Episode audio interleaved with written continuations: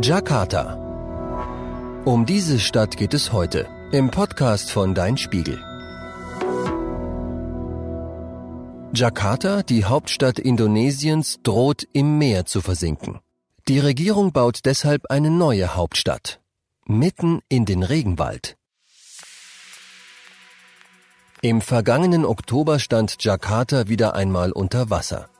Bis auf anderthalb Meter stieg die Flut und fügte Häusern schwere Schäden zu. Das ist in der Hauptstadt des Inselstaats Indonesien leider nicht ungewöhnlich. Überschwemmungen kommen hier häufig vor, besonders zwischen Oktober und März. Dann ist Regenzeit und heftige Unwetter verwandeln Straßen in Flüsse. Das Wasser kommt aber nicht nur von oben, sondern auch von der Seite, aus dem Meer. Jakarta grenzt im Norden an die Javasee. Wenn der Meeresspiegel steigt, ist die Stadt von Überflutungen bedroht, sagt Hadi Jatmiko. Er arbeitet als Naturschützer beim indonesischen Umweltforum Walhi, der größten Umweltorganisation des Landes. Bis zum Jahr 2050 soll der Meeresspiegel durch den Klimawandel um mindestens 20 Zentimeter steigen, sagt Jatmiko. Bisher versucht die Regierung, Jakarta vor der Flut zu schützen, indem sie hohe Deiche bauen lässt. Ob das reicht, ist allerdings fraglich. Denn Jakarta hat noch ein weiteres Problem. Der Boden unter der Stadt sinkt jedes Jahr um bis zu 20 Zentimeter ab. Das liegt daran, dass viele Einwohner das Grundwasser anzapfen, weil sie keinen Wasseranschluss haben. Die meisten können, wenn sie kochen oder waschen möchten, nicht einfach den Wasserhahn aufdrehen. Stattdessen bauen sie Brunnen, um sich selbst zu versorgen.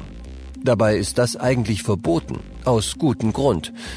Jakarta steht auf sumpfigem Boden. Wenn das Grundwasser abgepumpt wird, trocknet das Erdreich aus und sinkt in sich zusammen. Inzwischen liegt fast die Hälfte von Jakarta tiefer als das Meer, das von den Deichen abgehalten wird. Manche Stadtviertel liegen sogar schon vier Meter unter dem Meeresspiegel. Wenn er weiter steigt und die Stadt weiter sinkt, könnte ihr nördlicher Teil im Jahr 2050 dauerhaft überflutet sein, sagt Hadi Jatmiko. Deshalb hat der Präsident von Indonesien, Joko Widodo, eine weitreichende Entscheidung getroffen. Jakarta soll nicht länger Hauptstadt bleiben. Die Regierung baut einen Ersatz. Die neue Hauptstadt wird Nusantara heißen und auf einer anderen Insel als Jakarta liegen.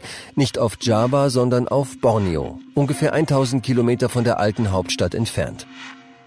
Damit will die Regierung zeigen, dass sie ihre Aufmerksamkeit gleichmäßig auf das ganze Land verteilt.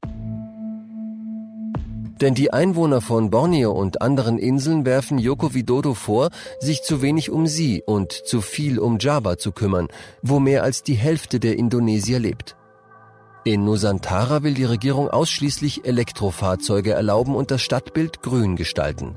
Das soll dafür sorgen, dass die Luft besser wird als in Jakarta, wo sie so schmutzig ist wie in kaum einer anderen Stadt auf der Welt. Zunächst klingt das gut. Doch Naturschützer Hadi Jatmiko sagt, auch die neue Hauptstadt sei durch den steigenden Meeresspiegel bedroht. Außerdem bringt der Neubau neue Probleme. Wo Nusantara gebaut wird, wächst Regenwald. Dort leben bedrohte Tierarten, zum Beispiel Orang-Utans. Allein für den Bau wichtiger Gebäude wie den Präsidentenpalast lässt die Regierung 6000 Hektar Wald roden. Wenn die Hauptstadt fertiggestellt wird, soll sie von der Fläche her fast dreimal so groß sein wie Berlin. Zwar hat Präsident Widodo angekündigt, Nusantara weitgehend auf freien Flächen zu erbauen. Hadi Jatmiko sagt jedoch, die Regierung habe diese Flächen an große Firmen vermietet, die dort Kohle fördern. Will die Regierung das Land zurückhaben, um dort die neue Hauptstadt zu bauen, muss sie den Firmen als Ersatz andere Gebiete auf Borneo geben. Womöglich auch im Regenwald. Den dürften die Firmen dann abholzen. Nicht nur für die Natur könnte der Neubau schwere Folgen haben, sondern auch direkt für die Menschen.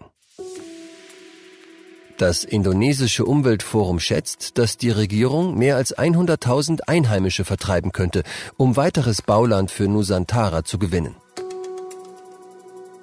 Außerdem sei unklar, was mit den knapp 10 Millionen Menschen passiert, die in Jakarta bleiben. Hadi Jatmiko bemängelt, dass die Regierung weiterhin nichts gegen das Anzapfen des Grundwassers und das Absinken der Stadt tue.